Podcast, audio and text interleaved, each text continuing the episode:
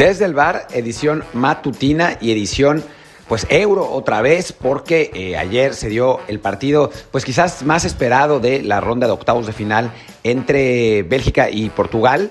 Bueno, por cierto, yo soy Martín del Palacio, siempre empiezo con el tema y, se me olvida saludar, pero tengo que hacer... Eh, cortés, cortés y valiente. Y entonces por eso los saludo a todos. Yo soy Martín del Palacio. Y bueno, pues vamos a hablar de ese partido del Bélgica-Portugal porque más allá de que el juego mismo fue una decepción, porque lo fue, o sea, Bélgica logró, después de un primer tiempo muy parejo, sin demasiadas acciones, Bélgica logró anotar ese gol eh, con ese tirazo de Torgan Hazard, que fue lo que realmente valió la pena del partido. Eh, pero después de eso, pues todo fueron más o menos malas noticias, ¿no? O sea, se lesionó De Bruyne eh, por una patada en, medio campo. Después se lesionó Eden Hazard también, que parece muscular y entonces difícilmente va a estar de regreso para el, para el siguiente partido de Bélgica contra Italia. Y quedó fuera Cristiano Ronaldo, ¿no? Que a final de cuentas Cristiano Ronaldo había sido uno de los jugadores más interesantes de esta Euro, a pesar de, de su edad y a pesar de que muchos lo, dan, lo daban ya por acabado. La verdad es que Cristiano fue el mejor jugador de Portugal en el torneo, eh, lejos, además, con un Bruno Fernández desaparecido, con un Joao Félix al que eh, todavía le falta nivel, con Bernardo fallando opciones eh, importantes. O sea, creo que Cristiano se mantuvo como el, jugador más influyente de Portugal y uno de los mejores de Europa y del mundo, ¿no? Que no esté en la competencia, que haya quedado fuera de la competencia, la verdad es un golpe para todos los que nos gusta el fútbol eh, y para todos los que estamos viendo este euro con, con el mismo interés, ¿no? O sea, creo que este tipo de actuaciones, lamentablemente no logró llegar más lejos, pero este tipo de, actuaciones lo eh, mantienen dentro de la conversación para ser uno de los 5 o 10 mejores jugadores de la historia. Cristiano es espectacular, a la edad que tiene sigue siendo espectacular. Así que, que bueno, o sea, creo que, creo que el hecho de que haya quedado fuera de la competencia sí es un, golpe, un golpe fuerte para el euro y para el fútbol.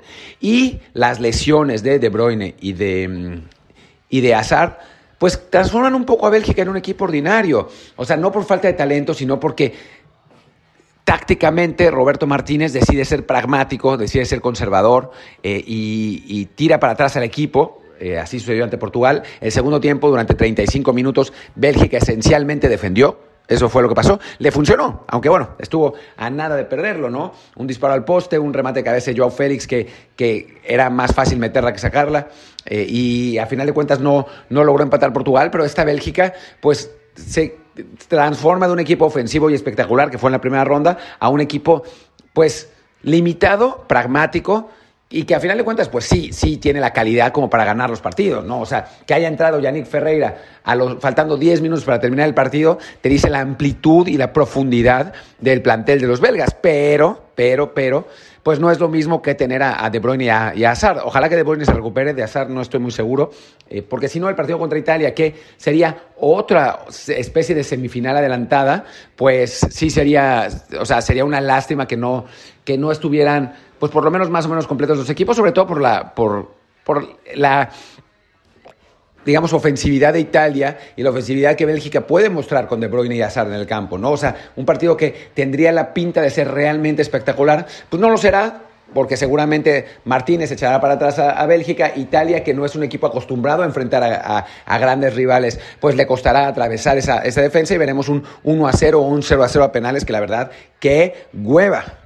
Pero bueno, en fin, hoy de cualquier modo hay eh, otros partidos interesantes. Hablemos de, la España-Croacia, que va a ser un, partido pues, en el que España tiene que salir como favorito, pese a que en la primera ronda no se vio tan bien por, por periodos, aunque a mí la verdad sí me ha gustado mucho el partido contra Suecia, pese al empate sí me gustó.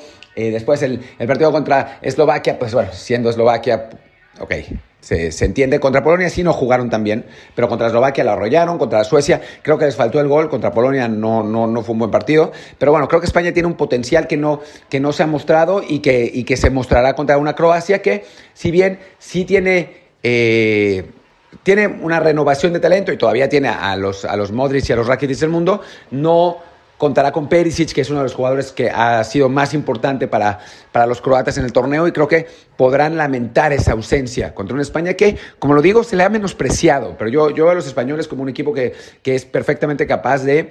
Eh, de llegar lejos en este torneo. Lamentablemente les tocará con Francia la, la, siguiente jornada y ahí se ve complicado. Por otro lado está el Francia-Suiza. Suiza es un equipo que se le suele complicar a los franceses, aunque a final de cuentas creo que a nivel calidad pues sí habrá una diferencia importante. Y como no sé de qué va a ser Luis el matutino de mañana, pues podemos hablar rápidamente del partido que todos estamos esperando, que es el Inglaterra-Alemania, en el que yo creo que a pesar de que Inglaterra tiene más talento, la historia podría pesar, ¿no? Y, Inglaterra lleva siete partidos sin ganarle a Alemania en Wembley.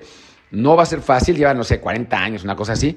Entonces, los que dan por descontado un triunfo inglés, yo les diría que se esperaron un poquito, ¿eh? porque Alemania tiene un equipazo, no ha jugado bien, pero jugador por jugador, pues casi está al nivel de los ingleses. Y si uno le agrega el factor psicológico, pues por ahí yo no estaría diciendo que, yo, o sea, yo, yo no me atrevería a descartar para nada a los alemanes. En fin, pero eso es para más adelante. Por lo pronto, yo soy Martín del Palacio. Muchísimas gracias por haber estado aquí en Desde el Bar, edición matutina. Vamos a tener edición vespertina también para que todos nos puedan escuchar. No tengo idea de lo que vamos a hablar, pero algo se nos ocurrirá. Seguramente el Penacho Ambriz que va a ser presentado en el Huesca y a qué jugadores puede llevarse, ya saben. Eh, ah, no, tenemos entrevista con, con eh, Van Rankin. Con Van. Eh, entonces, bueno, ahí, ahí vamos a estar. Yo soy Martín del Palacio, por lo pronto mi Twitter es arriba, arroba Martín DELP y el de el podcast es desde el bar pod, desde el bar POD. Muchas gracias y nos vemos en unas horas. Chao, chao.